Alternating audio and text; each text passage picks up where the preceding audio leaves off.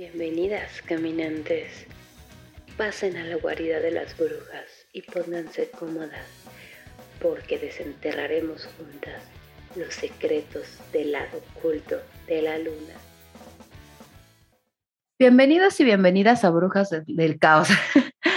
Yo soy Beth Garreta y como cada viernes, menos el pasado, me acompaña mi compañera Sofía Gillian, que nos contará sobre la historia borrada de las mujeres en la magia. Sofía Preciosa, estamos de vuelta. Ay, nadie, discúlpenme, estoy muy feliz de estar aquí al fin. Eh, lo que pasa es que tuvimos problemas técnicos la semana pasada. Básicamente me enfermé y me quedé sin voz. Eh, y no me pude recuperar controlar. Entonces, bueno, pues ya andamos aquí de vuelta y pues muy feliz, muy emocionada de, tener mi voz y no decir, ¿esa es mi voz? Y no andar como hotline. Hola, sí. buenas tardes. Me pongo como Alejandra Guzmán acá de, ¡qué pedo! Digo, excepto por lo misógina, ¿verdad? Pero, ajá. sí, no, no. Pero bueno. Pero no nos metamos en la chisma porque.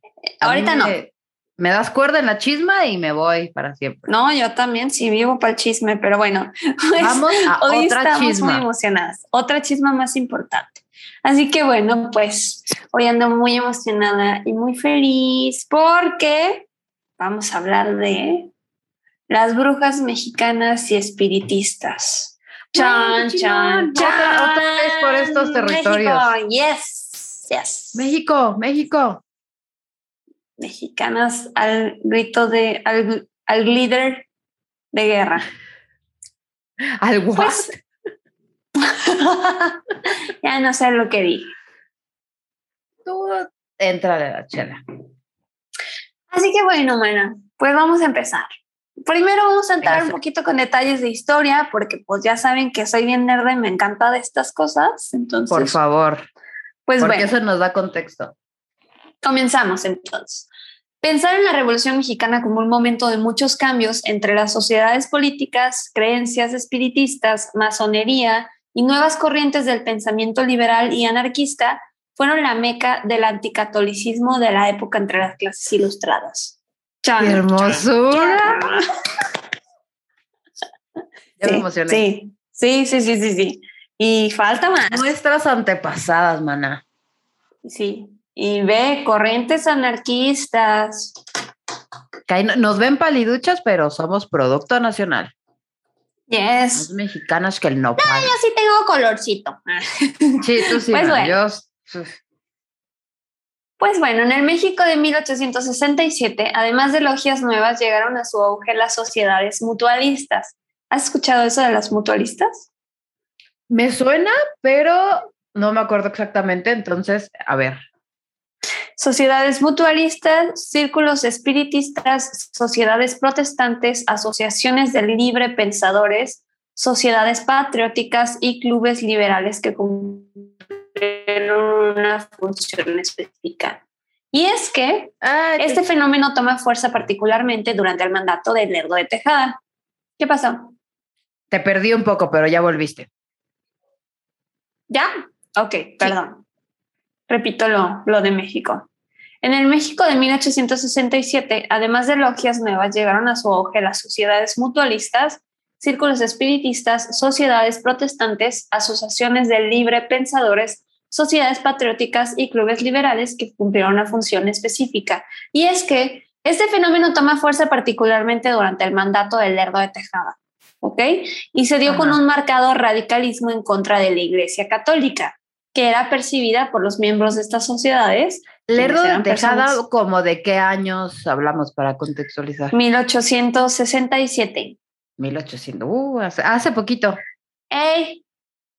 Cerquita, como 200 años.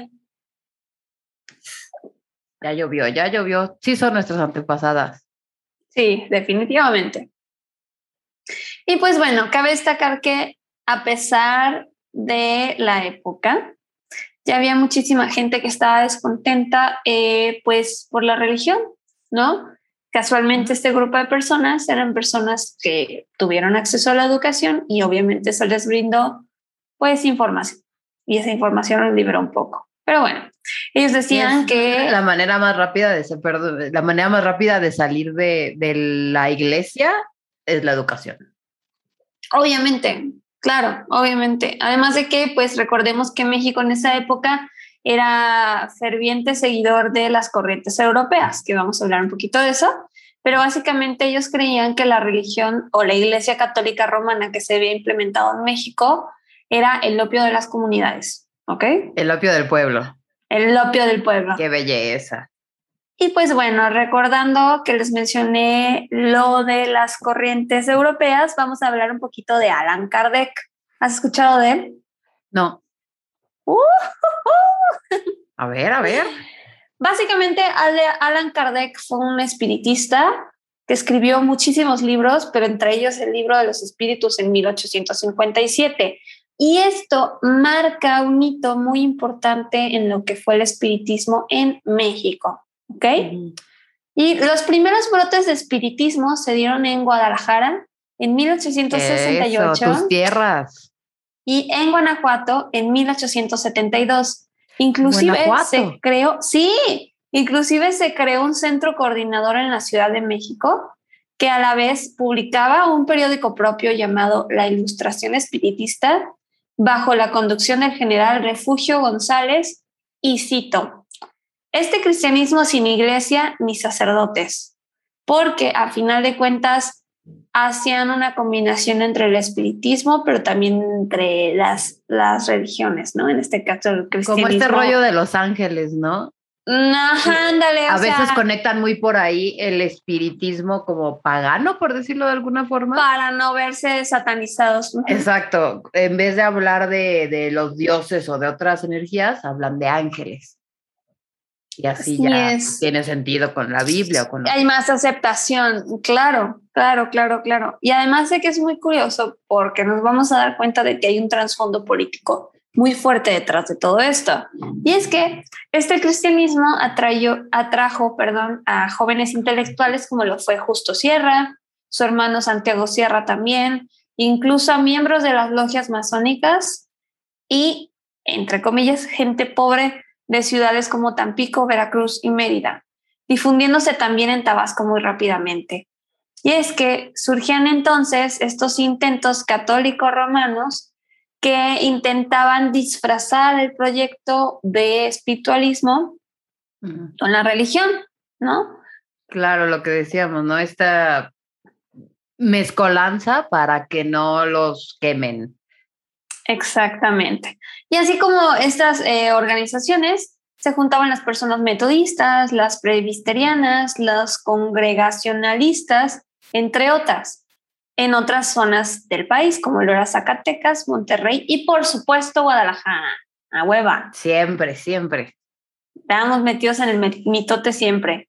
Y pues bueno, se decía que al ingresar a ellas, el individuo se despo- despojaba perdón, de su pasado corporativo, es decir, de todas estas ideas que tenía respecto a la religión, todos estos tabús, todos estos miedos. Se- eh, algo que me gustaba, por ejemplo, de las sociedades mutualistas era que el mutualismo habla sobre no importa tu religión, no importa tu casta social, porque recordemos que todavía en esa época se basaban en la casta social. No importa Ajá. tu etnia, no importa tu raza, tu color de piel, si eres pobre, si eres rico, si sabes leer, si no sabes leer, tú podías eh, incluirte en estas sociedades mutualistas, ¿sí? O sea, tenía, tenía personas de todo, de todo tipo, desde Todo pobres hasta entrar. ricos, cultos, incultos. Exactamente. Y adivina qué, ¿Qué, mujeres. qué, qué? ¡Ah! No es cierto. Eso sí ya es demasiado, estarás de acuerdo. Es ser demasiado inclusivos. Sí, ya, o sea, una cosa es una y otra cosa es otra. Así es. Y pues era más que claro que el espíritu no admitía diferencias, ¿sí? Nadie era distinto, ni más ni menos. Socialmente, absolutamente todos somos y debemos ser iguales. Y aquí es donde entran dos mujeres maravillosas mexicanas, quienes fueron Dolores Jiménez y Muro, quien nació en 1848 y falleció en 1925, como Juana Belén Gutiérrez de Mendoza, que nació de 1875 a 1942. Estas mujeres fueron mujeres ilustradas provenientes de la clase alta, bueno, media alta mexicana, hijas de criollos y mestizos que se habían aliado durante las guerras de independencia. Recordemos que esto todavía estaba medio fresquito. Primero, pues contra los peninsulares y posteriormente contra los imperial, imperialistas, ¿no? Recuerden que México tuvo un imperio. Y bueno, criollas, mestizas o peninsulares, lo que fuera, estas mujeres generalmente fueron educadas en la rígida sociedad porfirista, quienes dedicaron su educación a la construcción de un mundo mejor porque además hay un trasfondo muy fuerte político detrás de estas sociedades y detrás del espiritismo. Claro. Sí, así es como... día se dice que era espiritista, ¿no? Ah, se creía, más bien este... Mmm, fue el nombre? Francisco Madero. Era el que es Bueno, es, él es famoso por ser espiritista, pero en realidad es curioso. Porfirio Díaz era pedófilo, ¿no? Ay, Porfirio Díaz era un hijo de su. de su. Porfiriano padre. de, su. exactamente. Pero bueno, no vamos a entrar a controversias. Aquí es donde las mujeres empezaron a encontrar un espacio donde podrían tener una voz, porque la gran mayoría de las mujeres que fueron incluidas en estas sociedades eran periodistas, educadoras, estudiosas de la literatura y de diferentes corrientes del pensamiento que llegaron a México en el siglo XIX. Y, por ejemplo, en el caso de Dolores Jiménez Muro, ella nació en Aguascalientes. ah, era mexicana. Sí, ambas las que mencioné son mexicanas. Ah, Dolores de Aguascalientes, quien fue una activa espiritista y posteriormente zapatista. De acuerdo ah, con... Qué hermosa Sí, qué maravilla. De acuerdo con Gildardo Magaña, perdón, quien escribió un texto original del Plan de Ayala, fue quien escribió la letra, puño y letra del Plan de Ayala. Fue escrito con la caligrafía cuidada de la culta y abnegada escritora revolucionaria. Con razón está bien bonito. Claro, ¿y cuándo has escuchado de ella en los libros de historia? No, para nada. es como, ¿y, quién escribió todo esto? Ah, no, pues este, alguna secretaria de aquellos tiempos, ¿no? ¿A quién le importa? Sí. Y Juana Belén Gutiérrez de Mendoza, quien nació en el estado de Durango. Ambas fundaron varios periódicos, revistas culturales ella dirigió clubes políticos, tertulias de crítica literaria y política y fue educadora normalista. ¡Qué maravilla! Ojo, revolucionaria totalmente. sí. Periodista, ¿no? Sí, la resistencia. Y ella siempre tuvo la periodista necesidad. Sí, claro, porque Beth es periodista. Yes. Ella siempre tuvo la necesidad de hacer visible lo invisible y para ello se requiere hacer uso de distintos instrumentos. Una parte es la existencia y el papel que jugaron estas mujeres en estas fuentes clásicas, quienes eran reconocidas, escritas por varones, pero que en ningún momento se comprobó, ¿sí? La participación femenina. y pues ah, bueno, o sea, hay un libro que es un clásico, pues era algo que no estaba reconocido, como muchos libros en la historia. En el libro clásico para el estudio de las corrientes filosóficas mexicanas, que es una meca del socialismo en México, escrito por Gastón García Cantú, se menciona que en el Congreso Nacional Espiritista de 1906 se encontraban, cito, no pocos de quienes harían la revolución, Madero, Dolores Jiménez y Muro. O, sea, Francisco y Madero y estas dos mujeres, ¿sí? Eso. Esta presencia femenina fue importantísima, Beto, súper importante. Es bastante controversial y, e, e, increíble este pedo de que esas mujeres ya lucharon tanto para llegar a este papel que tienen en el Congreso de un estado, bueno, este, sí era un estado, ¿no? En ese sí, tiempo. Sí, ya, lo era. Sí, porque acababan de soltar el imperialismo. ah, ok. Pues sí, en teoría, pero no dejaba de ser un estado. Bueno, o sea, el caso es que llegaron hasta, hasta este punto ya de, güey, poder que una mujer no podía alcanzar en ese tiempo. Claro. Y aún así dijeron, ah, ok, sí, chido, pero pues yo voy a armar la revolución. Claro, y se me hace increíble además porque, o sea, en este tiempo, imagínate, soy mujer periodista. Si incluso, Beth, a ti te lo dijeron probablemente tus papás, familiares, ¿cómo vas a ser periodista? Te van a matar. me van a matar por ser activista y anarquista, no por ser periodista. O por cualquier o por cosa. todas. O por todo. Por ser mujer. Ah. Sí, pues. Uh, México, México Lifestyle. Pues como te decía, esta presencia femenina fue imprescindible en la corriente anarcoespiritista, y es una corriente política también, oh. que es de particular importancia, ya que lo, lo documentan diversos estudiosos en el siglo XIX. Los diferentes movimientos de izquierda no se encontraban tan divididos y fragmentados como se daría posteriormente de los movimientos espiritistas. Y es que de hecho el espiritismo en particular aparece primero en provincia, como te diste cuenta, uh -huh. y en otras ocasiones se combina con la masonería, ¿sí? Porque la masonería ya estaba más, más este, considerada en esa época, que la masonería sí, claro. en este caso es exclusivamente de hombres, ¿no? Ah, totalmente, por, por reglamento.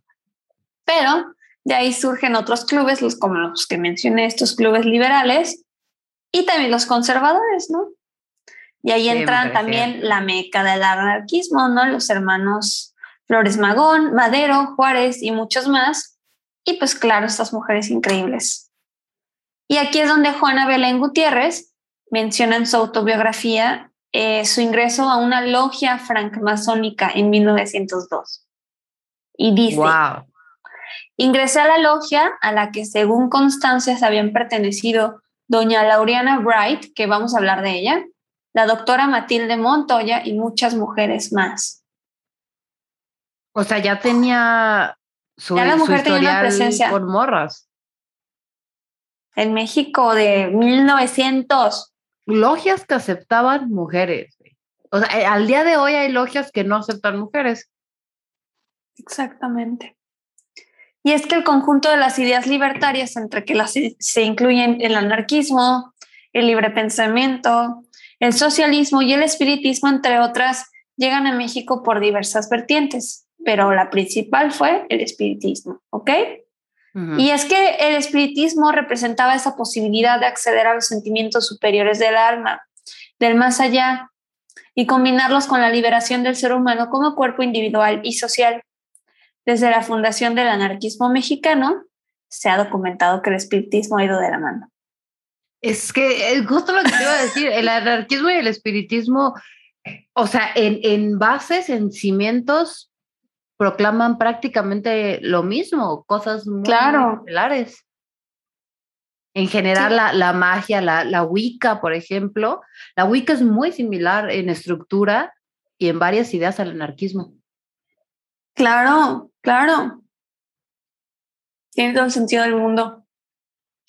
Y fue precisamente Juana Belén Gutiérrez de Mendoza quien tradujo del inglés al español a Bakunin, a Proudhon y Kropotkin.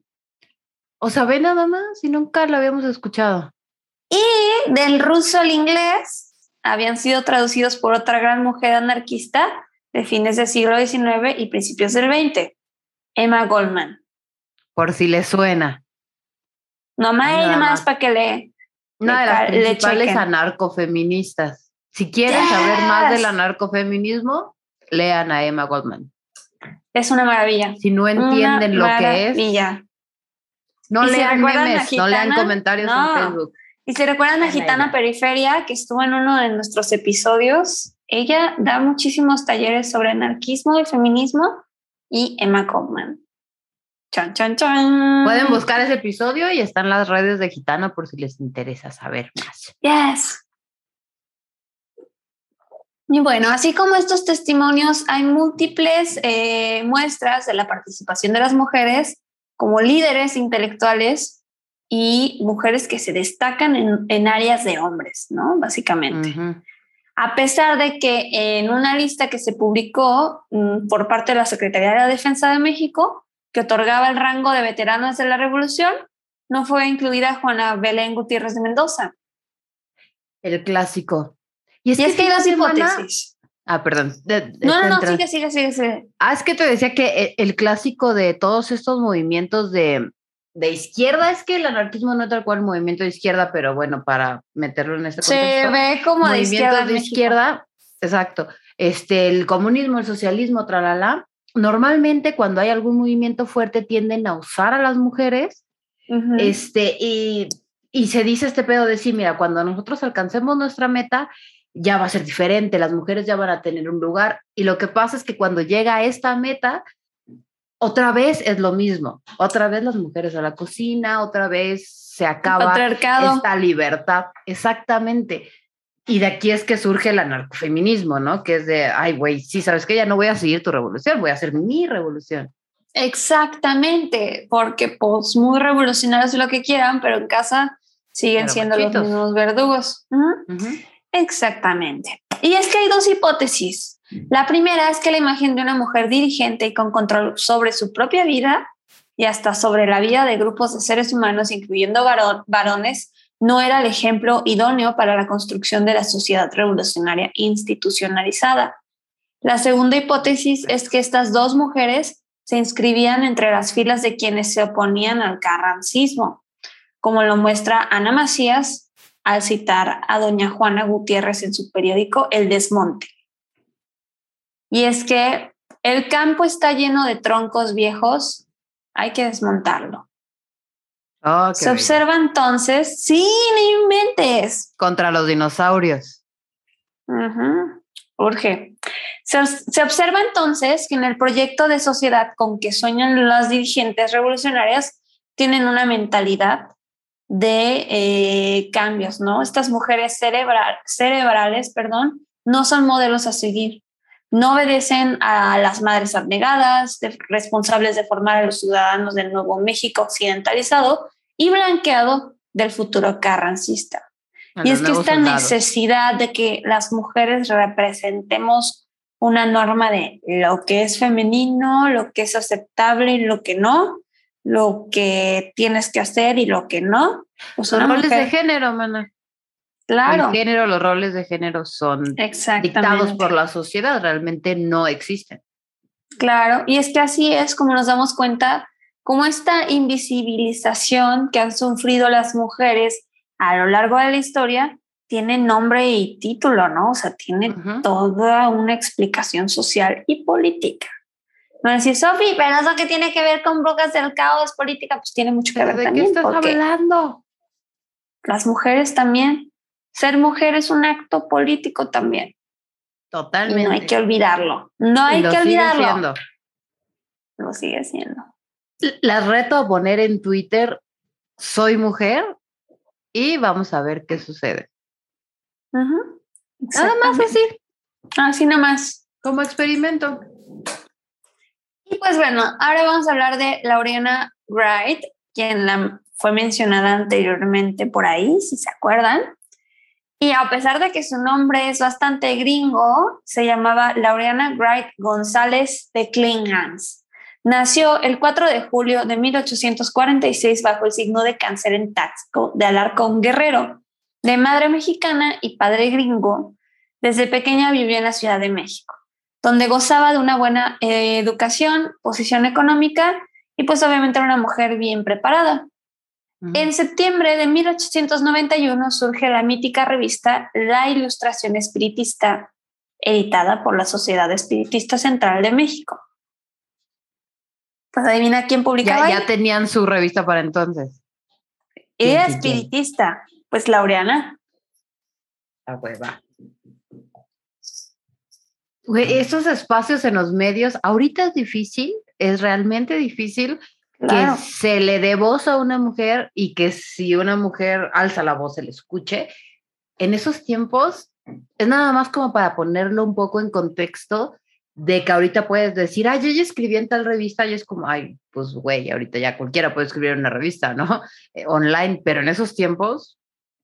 Era sumamente difícil. Algo. Así es. Y es que ella publicó el primero de ocho artículos titulados Espiritismo Práctico, básicamente una guía para el espiritismo.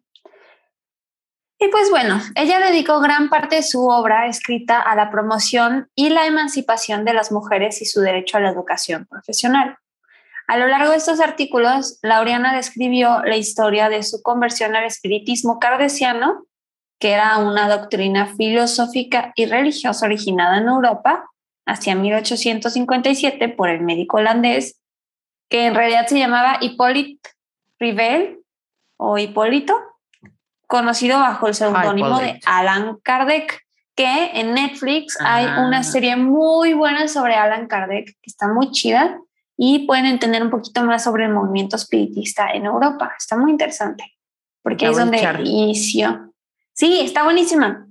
Y cuya introducción en México se produjo alrededor de 1858 con el arribo de la Revue Spirit, publicación fundada por Kardec en París en ese mismo año. Los inicios del contacto entre Laureana y el espiritismo de Kardec se remontaban aproximadamente siete años atrás. En 1884, la señora Wright acudió a una reunión social en la cual el espiritismo fue objeto de severas burlas e hizo que ella pensara en la vulgaridad que cree tontamente en brujas, hechiceros y fantasmas. Ay, claro, Eso es como ahorita cuando vas a una reunión y empiezan a criticar el feminismo, ¿no? Y tú así de... Te ven tres años, amiga. Qué horrible momento. Pues bueno, un par de días después a ese suceso, la escritora recibió la visita de un único participante en aquella reunión que con marcada seriedad no había manifestado opinión alguna sobre el asunto. Se trataba de un presunto senador, con quien ella guardaba cercana amistad, wink, wink, y cuya identidad prefirió no revelar en su narración. Por eso no opinaba el güey. Ah, seguramente era casado. O político. o las dos. O las dos, sí. Este hombre le aseguró que el espiritismo era una cuestión tras la que se hallaba algo muy digno de atención y de estudio, a fin de que formara sus propias deducciones la invitó a participar en una sesión espiritista que se efectuaría en el domicilio de un militar conocido por ambos. Mm. Desconcertada por aquel respetable e ilustrado hombre que se declaraba partícipe de lo que ella consideraba una puerilidad. Ah, pues sí, lo, lo mismo. Y asaltada también por la vaga esperanza de que hubiese algo más allá de la muerte, Laureana decidió acudir a la reunión no sin antes echar un vistazo a dos textos que sabía eran clásicos del tema en cuestión. El libro de los espíritus de Alan Kardec y Lumen de Camille Flammarion. El día de la reunión, Laureana presenció cómo una mujer dormida a la que llamaban medium escribía bajo el efecto de lo que se le explicó era el sueño magnético e incluso participó directamente mediante la invocación a su padre, quien había muerto años atrás y a Antonia, una querida amiga recientemente fallecida y quien hasta el último suspiro ella se negaba a morir. Ninguno de los espíritus convocados acudió a su llamado y tras varios estremecimientos dolorosos de la medium, la única respuesta obtenida fueron unas líneas confusas en las que se entreveía la frase, estoy viva, no estoy muerta, sácame de aquí, sálvame, soy Antonia. O sea, la enterraron. Bueno, a ver, a ver. No voy a spoilerear. Sí. Convencida de que ello era el producto de la impresión causada por la historia de su amiga en el cerebro de la sonámbula, Laureana reafirmó su descreimiento del espiritismo y olvidó por completo el asunto. Meses después, sin embargo, en un presunto artículo sobre los sueños, la señora Wright se refirió al espiritismo como fantástico y a Kardec y a Flammarion como dos locos, soñador espiritual y elevado, uno práctico, prosaico y semimístico, el otro. Tres semanas más tarde, Laureana dijo haber recibido una carta proveniente, al parecer, de una población cercana a Guanajuato, que se llamaba Mineral de la Luz. La suscribía Marta Lemus, una mujer espiritista afectada sin meses por una paraplegia parcial que le impedía caminar. En la misiva Lemus le expresaba el gran aprecio que por ella sentía y la felicitaba por sus artículos sobre mujeres célebres. Erudición, estilo florido y elegante, descubren una instrucción poco común. Asimismo, se decía sorprendida por la ligereza con que en el artículo sobre los sueños se afirmaba la imposibilidad del espiritismo para demostrar científicamente la autenticidad de los fenómenos a través de los cuales se manifestaba la comunicación con el mundo espiritual. Para señalar lo equívoco de esta apreciación, citaba una serie de libros, revistas y personalidades del mundo de la ciencia que sustentaban los inmensos progresos de esta filosofía aludida en todos los países de Europa. Laurana escribió entonces una extensa respuesta que explicaba a detalle las razones de su convicción de que el espiritismo es uno de los más insinuantes y perfectos sueños de la aspiración del hombre, una de las más bellas utopías del pensamiento humano. En su argumentación sobre los contrasentidos fundamentales de tan bella filosofía, Laureana expuso algunos de los postulados materialistas que evaluaban al espiritismo como una cuestión de fe y no de ciencia. Apeló también. Pues porque te costaba trabajo entenderlo, ¿no? Además por la impresión personal. de política también. Apeló también al fracaso contundente de su experiencia personal con respecto al magnetismo y sonambulismo lúdico.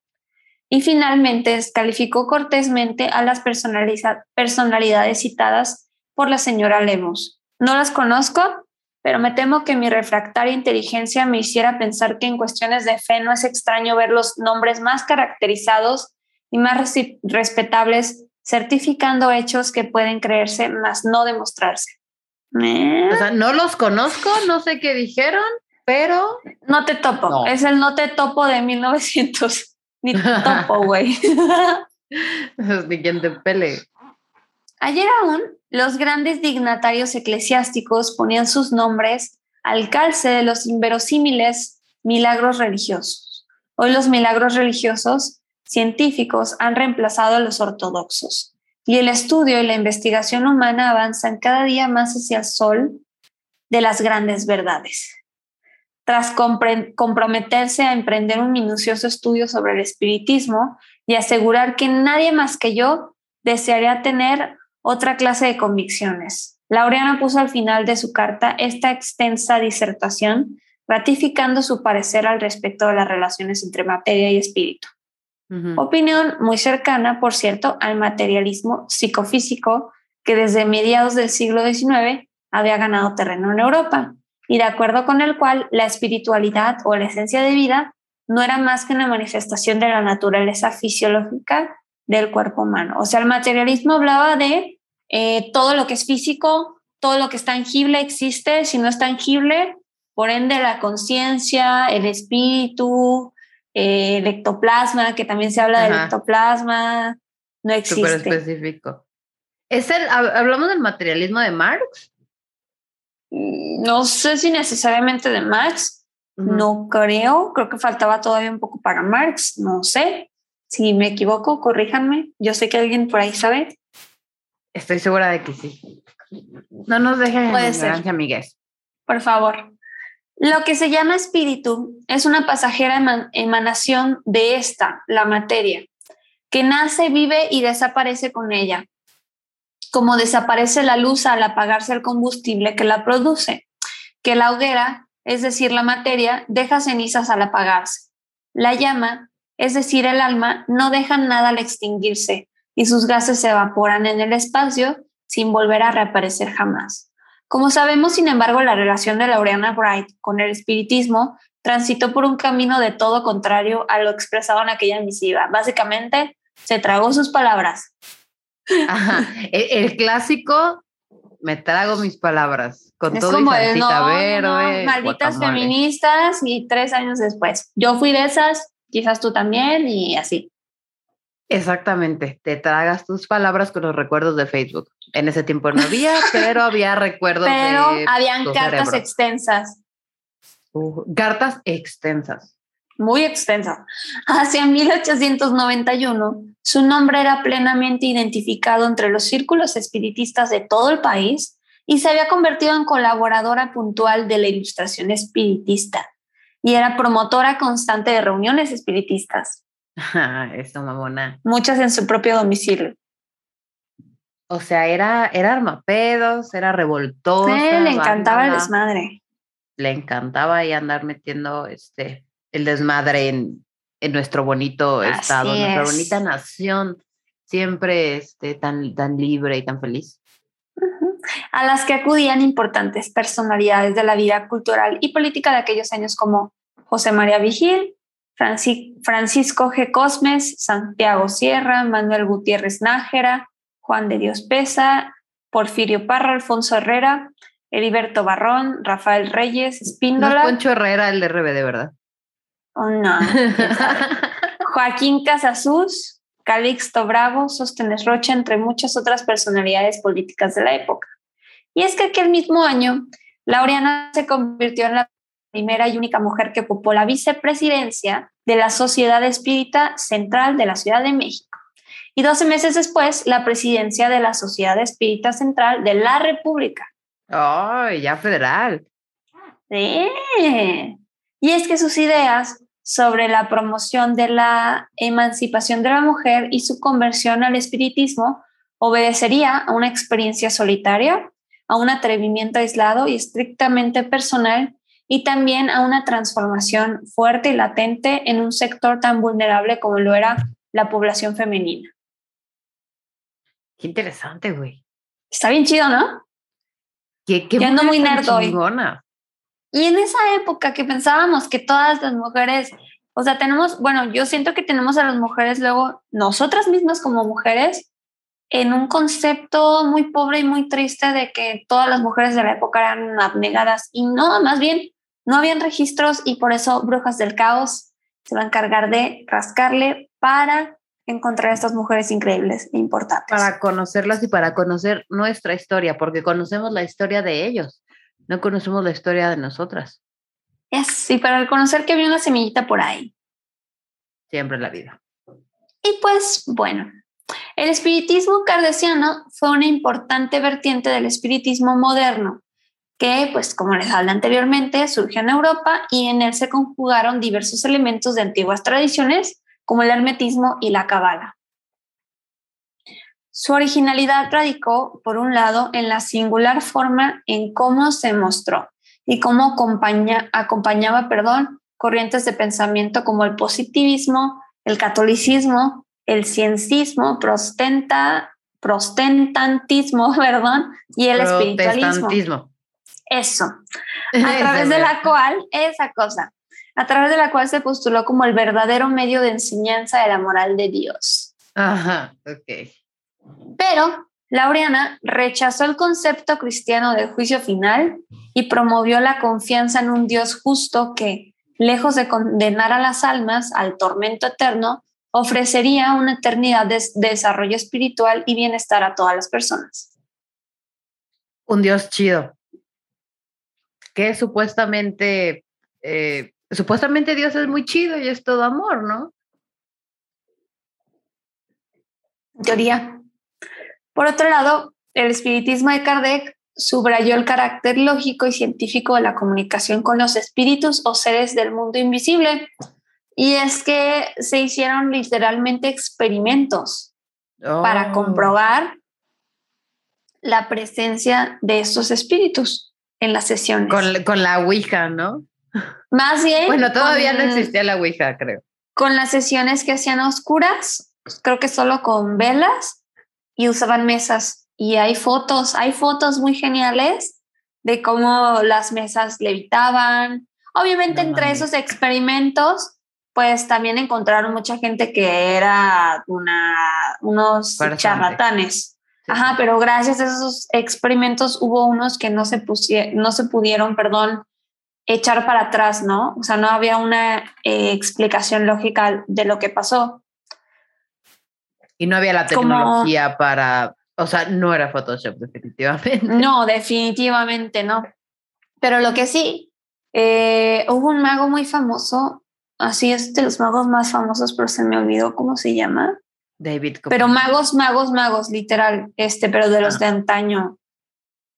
Merlín. Bueno, no tan de antaño. Eh, Crowley. Mago, más como mago de trucos y de ilusionistas. David Copperfield. Mm, No.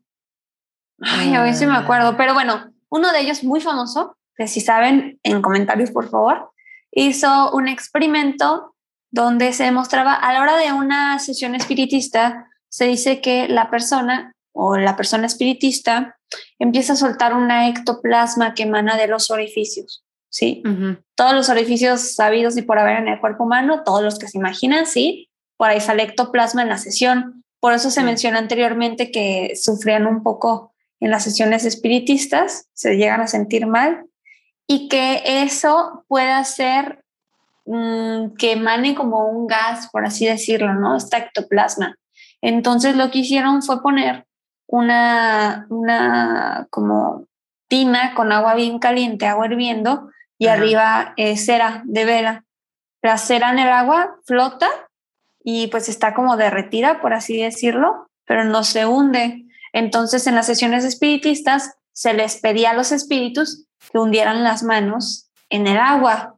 Ay, güey. Y quedaron obviamente las formas como si fueran guantes de cera de las manos. No mames.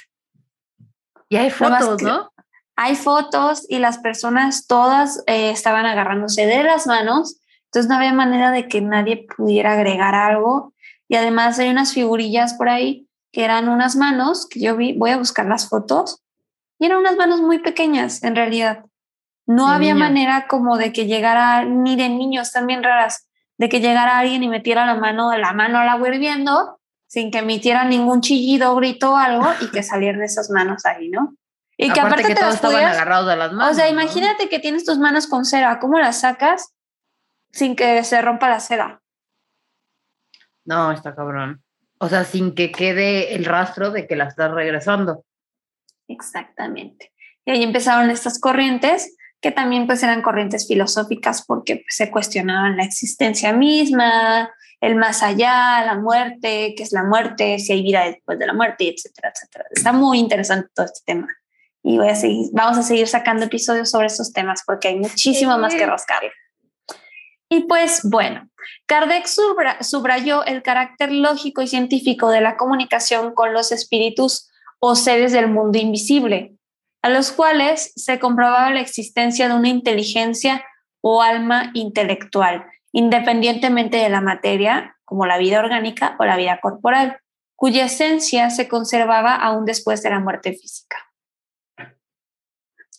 En otras palabras, Kardec retomó una vieja preocupación resurgida durante la segunda mitad del siglo XIX y expresada en autores tan diversos como Charles Darwin, George Stenhouse, Stuart Mill, Honorato de Balzac y Aldous Huxley, Huxley perdón, existía vida después de la muerte y en todo caso, ¿cómo era esta vida del alma y cuál era su sentido para la existencia humana? Como ya se mencionó, la novedad del espiritismo no radicaba en tales cuestionamientos, sino más bien en su intento por revelar la vida del más allá a la investigación científica. O sea, igual no es tanto como entender qué está pasando, sino demostrarle al mundo que algo está pasando. Como primero necesito comprobarte que está sucediendo esto y después vemos cómo está sucediendo, ¿no? Y para que vean que no estoy loco, no les cuento. Vamos a mi casa a hacer una sesión espiritista con 20, 30 personas. ¡Ay, qué hermoso! Y después de todas esas cosas, de todas esas pruebas, seguimos en este limbo espiritual de creencias, de aunque en México creo que no hay tanto escepticismo, siento que somos un país bastante creyente. Y bastante creyente. En, la iglesia, ajá. no, sí, en los muertos, en los espíritus, en los duendes, en las brujas, en las bolas de fuego, chaneques, etcétera, etcétera, etcétera, pero sí. El chupacabras. Pero algo que sí ha pasado es que hasta la fecha es una labor para los espiritistas, pues que se les crea, literalmente. Pero bueno. Sí, es un pedo.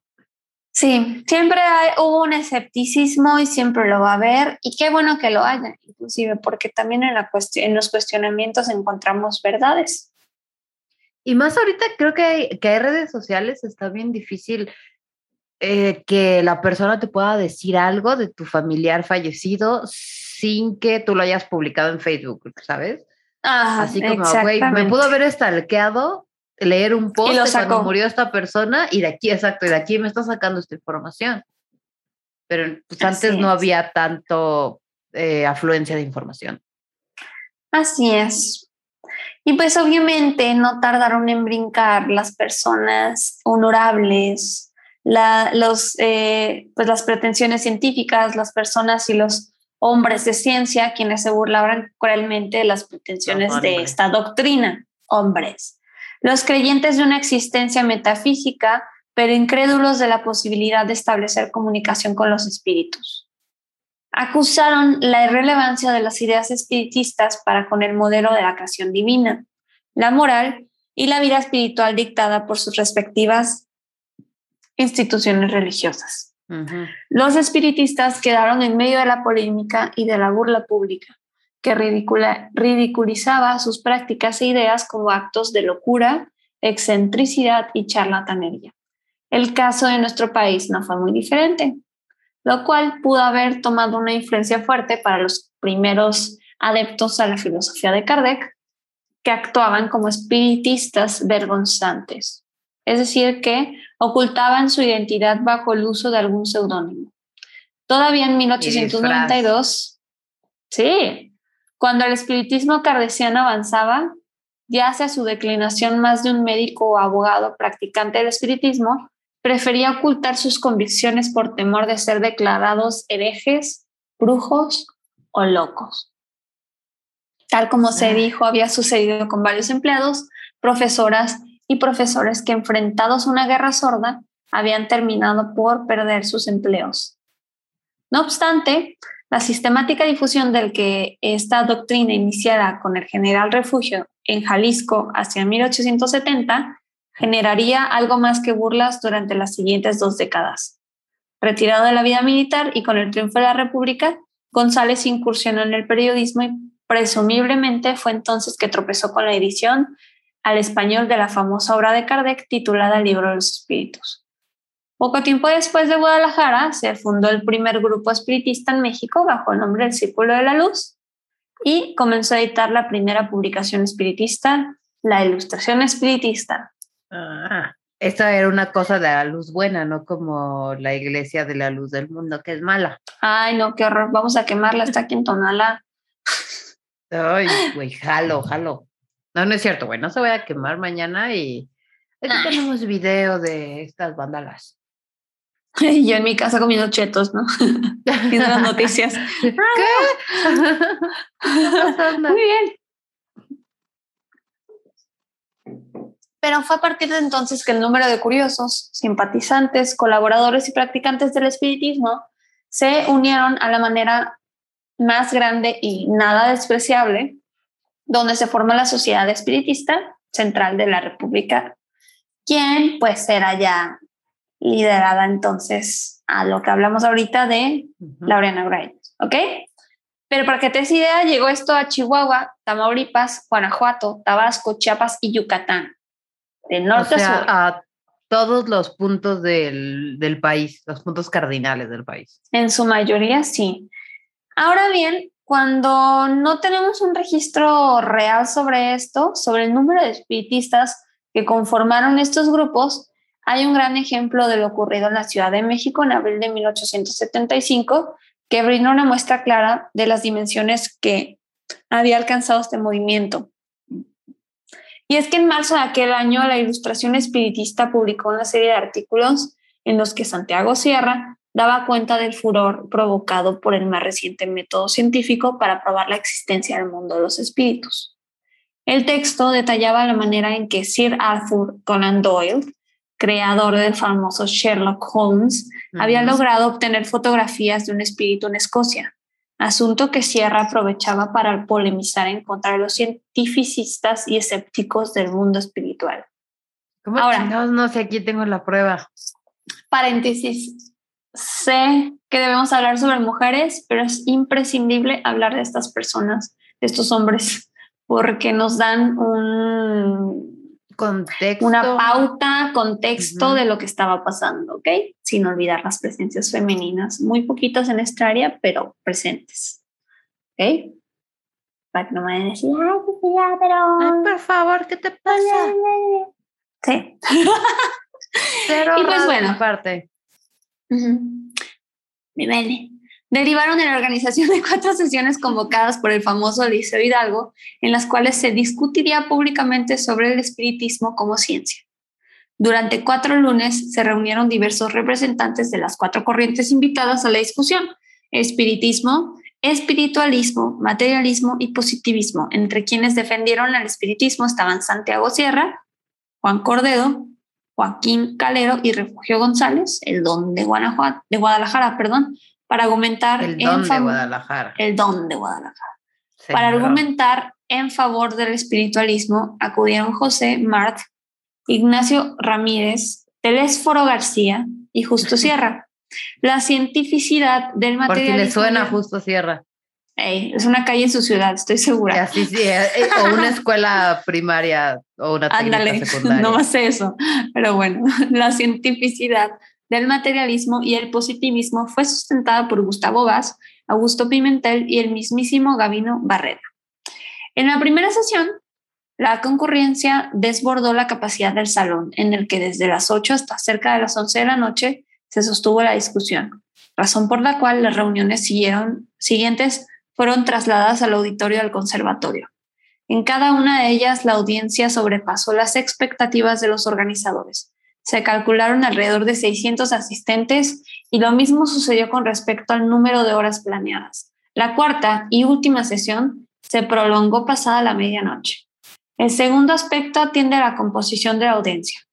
De acuerdo con las crónicas del evento, que se publicaron en diferentes diarios y revistas de la ciudad, eh, hubo una gran concurrencia compuesta por médicos, abogados, ingenieros, muchos estudiantes de escuelas profesionales y filósofos. Sobresalía la enorme cantidad de señoras, muchas pertenecientes a la escuela espi- espiritista, cuya presencia generó diversos comentarios acerca de la pronta emancipación de la mujer.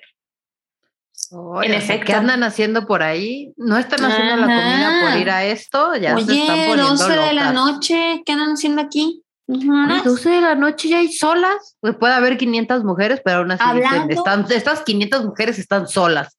Y es como, ok. Nosotros somos como 100, pero Y hablando y opinando y pensando. No, no, no, no. y dando buenos argumentos, ¿qué les pasa? No, es que esta gente, brujas, güey, brujas. brujas. en efecto, al igual que en otras partes del mundo, las mujeres tuvieron una presencia mayoritaria entre las filas del espiritismo aquí tratado. ¿Por qué será? Pues bueno, ¿qué podía traerlas tanto como para atisbar en una práctica que cuestionaba la tradición religiosa que hasta entonces las había acobijado? Entre otras razones, quizá la posibilidad de encontrar otras vidas y vivir otros mundos distintos a los que ellas estaban acostumbradas de espíritus, histeria y ansias de libertad. A punto de extinguirse la luz del sol. El grupo concluye el estudio del tema acordado para aquella sesión. Esto es parte escrito de la Ilustración Espiritista y otras revistas provenientes de diversas ciudades de la República y el extranjero. Es hora de iniciar la comunicación con el mundo espiritual. Los asistentes se colocan alrededor de una mesa. Una mujer de entre las varias ahí reuni- reunidas, perdón, ocupa un lugar frente al que se haya dispuesto un lápiz y papel. El silencio y la concentración inundan la sala. La mujer ruega a Dios le conceda el favor de establecer una conexión espiritual. Sobreviene la espera. Un ligero estremecimiento o un movimiento convulsivo, eso depende de la habilidad natural de la medium, intuitiva o mecánica, anuncia la presencia del espíritu que a partir de ese momento conducirá la mano de aquella mujer, a través de cuya escritura se dará respuesta a las preguntas que en estricto apego a los fines de estudio podrán ser dirigidas a la entidad espiritual y protectora de la sesión. El espiritismo estableció también otras prácticas de comunicación con el más allá, tales como la codificación de golpes en las paredes, O como, ay, ¿cómo se llama? Este ¿Clave lenguaje? Clave morse. Algo así, ¿no? Sí, eh, más o menos sí, de hecho sí. Eh, también golpes en las mesas de la sesión, o bien la presunta levitación de estas mediante el llamado fenómeno de la magnetización, lo de las mesas flotantes. Sin embargo, De ahí salió como me- este cliché, me imagino, ¿no? Sí. de que en una sesión y empieza a flotar la mesa. Y hay fotos, hay fotos geniales, de verdad las tengo que poner.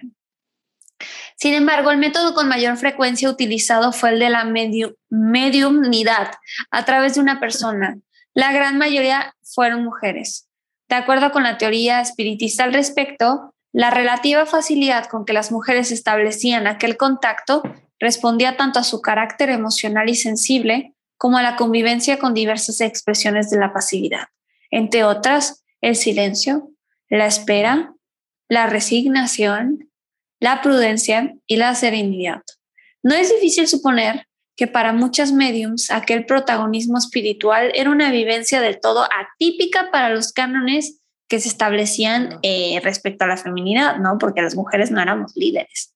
En otras No, palabras, No hay mujeres Mientras- sacerdotes, pues. pues claro, mientras la perceptiva moral demandaba a las mujeres el control de las emociones y la sensibilidad, el espiritismo invitaba a contactarse con ambas, lo cual debió presentarse como una tentación digna de experimentar, al menos en aquellas sesiones. Pero el espiritismo de Kardec pudo ser un atractivo para muchas mujeres en un aspecto más. La perceptiva moral, desarrollada por el holandés, resumida en 12 largos postulados o leyes, definía un código de comportamiento ideal, tanto la vida pública como privada. El noveno de aquellos postulados establecía que hombres y mujeres son iguales en inteligencia, en tanto que la esencia espiritual humana era única, se le identificaba también como principio inteligente o alma intelectual, sin que en ello le importaran las características físicas del cuerpo que habitaba durante su vida material u orgánica, sexo, raza, con base en ambas ideas, se afirmaba también que la inferioridad de la mujer en algunas comarcas era producto del imperio injusto y cruel que el hombre se ha tomado sobre ella. Eso lo escribió Mato. Kardec, sí. Qué bonito. Pues es que, güey, cuando ves, ves. Asimismo, el décimo postulado defendía una absoluta libertad de pensamiento y consideraba injustificable cualquier acto de control sobre las diversas manifestaciones de la inteligencia humana. Así pues, y como se ha señalado en algunos estudios sobre el espiritismo femenino de Europa y los Estados Unidos, resultaba paradójico como al mismo tiempo que se reforzaba la concepción tradicional de una naturaleza intuitiva en las mujeres, también se propiciaba su participación en actividades y prácticas que invertían la jerarquía sexual habitual del conocimiento y el poder. En otras palabras, la sensibilidad, emotividad y debilidad física, entre comillas, consideradas propias de lo femenino, eran reconocidas por el espiritismo como herramientas esenciales para comprobar la preexistencia del alma más allá de la muerte. Lo que es lo mismo, para encontrar tu poder y la magia necesitas estar en contacto con tu lado femenino. Con tu intuición, yes. Seas mujer o u hombre, ¿eh? porque hay muchas morras que son así como, no hombre, yo de bruja no tengo nada, este. Y ni se dan no, nada más cuenta. estás, exacto, nada más estás muy alejada de tu lado femenino. De tu intuición, de que no te escuchas, de que estás acostumbrada a dudar de lo que, de esa vocecita que llega y te dice, no, no, no, no te metas a esa calle. Y lo haces y pum. Exactamente. Exactamente. Asaltante. La energía no se equivoca. Yes. Y pues bueno, y es que era a través de aquellas mediums, de sus manos y sus palabras, que emanaban las pruebas materiales de la energía creadora del universo. Por otro lado, aquella, dignamos, digamos, perdón, neutralidad del alma humana. No establecía definición alguna de lo masculino y femenino, en tanto que consideraba la esencia de todo individuo residía en su alma o espíritu inteligente. Así pues, dicha perspectiva echaba por tierra la vieja idea de la diferencia sexual como justificante de la desigualdad prescrita socialmente, so- socialmente entre hombre y mujer. ¿Qué significaba todo esto? Pues que las mujeres no tenían que confrontarse necesariamente con muchos de los patrones que formaban la idea de mujer. Simplemente era, tu espíritu te llama a hacer esto. Y es como, La medium. No necesitas demostrarle nada a nadie. Eres Claro. quien eres. O sea, eh, puedes ya. ser mujer sin usar vestido, puedes ser mujer sin el cabello largo. Esos son estereotipos de género. Exactamente. Volvemos una vez más a que el género no existe. Exactamente. En fin, entre que la medium terminaba la sesión, se conformaba con las ya conocidas actividades de caridad y educación popular, que también promovió el espiritismo, y aquella otra que decidía explorar nuevas rutas de acción. Y es que no solamente para incluir a las personas en el espiritismo, recordando que entraba todo tipo de personas, eh, si no sabías escribir, te enseñábamos a escribir. Si no sabías leer, te enseñábamos a leer. ¿Por qué? Pues porque necesitabas aprenderlo para entender lo que estaba pasando, para ver lo que el lápiz marcaba en el papel. Y que eso siempre ha sido una herramienta del poder, ¿no? Eh, la ignorancia, se usa mucho la ignorancia contra el pueblo, la, la ignorancia del pueblo contra el pueblo. Exactamente. Exactamente. Y pues bueno, digo, no todo es miel sobre hojuelas. Gran parte de las burlas y los rechazos sociales que se produjeron en contra de las mujeres se sumaron a la idea del espiritismo, que se asemejaba peligrosamente al enjuiciamiento de la integridad moral y espiritual de las mujeres.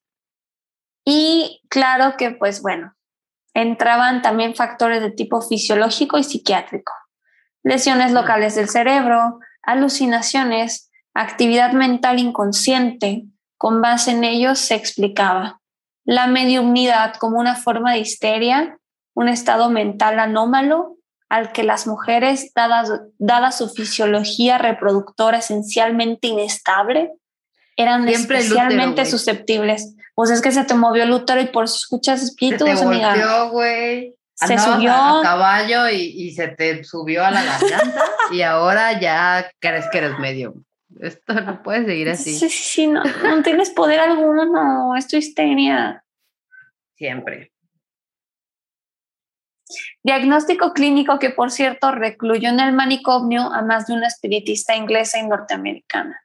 Con todo, quizás porque le resultaba menos difícil soportar la idea de que eran mujeres bien intencionadas, mujeres inteligentes, que buscaban liberar socialmente a las personas, pero bueno. Justamente por eso es que terminaron recluidas. Si hubieran sido eh, loquitas inofensivas, veámoslo de algún modo, no las recluyen realmente. Claro. O sea, si fuera Otra la de San Blas, pues, o sea, no la recluyen, pero esta es una loca que está tratando de empoderar al pueblo. Y que conoce de política. Claro, entonces no. Otra vertiente importante fue el espiritismo popular, en donde mujeres como Damiana Oviedo de Jalapa, Veracruz, entre otras, se convirtieron en la cabeza de grupos que practicaban la comunicación con los espíritus, sin que por ello se apartaran de la base doctrinal cristiana, ni asumieran el rechazo a las imágenes religiosas, que pues eso sí era establecido por Kardec, rechazaba las imágenes religiosas. Entre dichos grupos fue como la práctica, entre dichos grupos fue como la práctica del magnetismo, fenómeno al que en medio de rezo a los santos se le atribuía la curación de enfermedades físicas y trastornos de la personalidad. Prácticas que fueron siempre reprobadas por la Sociedad Espiritista Central.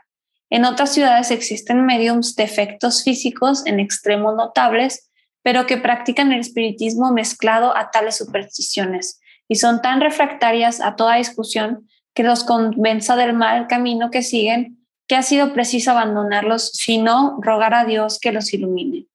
Un caso extremo fue el de Teresa Urrea, la santa de Cabora. Teresita que Eso vamos a citar a leyendas legendarias. Tienen, tienen que escuchar ese episodio de Teresita Urrea. Oh, está, está buenísimo. Les platico un poquitito. Oriunda del municipio de Corona, en Sinaloa, y a quien el novelista Heriberto Frías retrató como una pobre muchacha histérica. Hacia 1889, cuando tenía 16 años, Teresa adquirió fama al atribuírsele poderes que curaban diversas enfermedades, entre ellas la sordera, la ceguera y la tisis. Esa mujer señalada en 1892 como líder espiritual de los enfrentamientos suscitados entre los pobladores de Tomochic y las tropas del ejército federal fue motivo de varios artículos de la ilustración espiritista. Entre ellos, además de señalar las facultades mediúmnicas de la profetisa de Cabora. Se llegó a afirmar su pertenencia a las filas del espiritismo. Nuestros primeros pasos se encaminaron a procurar evitar que cayese en el lazo de la religión católica nuestra buena hermana Teresa Urrea, Teresa, perdón, Urrea, quien junto con su padre admitió el nombramiento de socios honorarios de nuestra pequeña sociedad espiritista que les ofrecimos. Un escenario diferente fue el de las espiritistas de élite, quienes encontraron en los postulados de Kardec un terreno propicio para afirmarse como sujetas libres, autónomas y capaces de decidir el destino de su tránsito por esta vida. Una de ellas fue pues, la maravillosa Laureana Wright. Eso, güey, mujeres libres. Mujeres libres Totalmente. en una época donde era literalmente pecado. Y es que siempre fue un anhelo constante a lo largo de la vida y obra de Laureana Wright, el expandir los horizontes de la vida de las mujeres mediante acciones como el acceso a la educación superior y a las profesiones liberales. Cosas tan básicas, güey. Hacia 1887 eh, se fundó Violetas de la Náhuac, segunda revista mexicana escrita y dirigida por mujeres, donde Laureana afirmaba que la mujer, y cito, debía alcanzar su verdadera misión del alma y guía de la humanidad. Asimismo, promovía con ahínco la idea de que para conseguir dicho fin era preciso que las mujeres atravesaran por un proceso imperceptible, pero sustancial, en el que cada una se reconozca por sí misma y recobre la energía y la dignidad personal que casi por completo ha renunciado. Es necesario que trabaje por su regeneración intelectual, ilustrando su mente con la luz de nuevas ideas, fortaleciendo su alma con la fe de nuevos principios y nuevas aspiraciones. Libertad y romper con los viejos patrones. Y esta fue la historia de las brujas mexicanas espiritistas. Güey, que estuvo bien chingona. ¡Qué Ya te extrañaba, mana.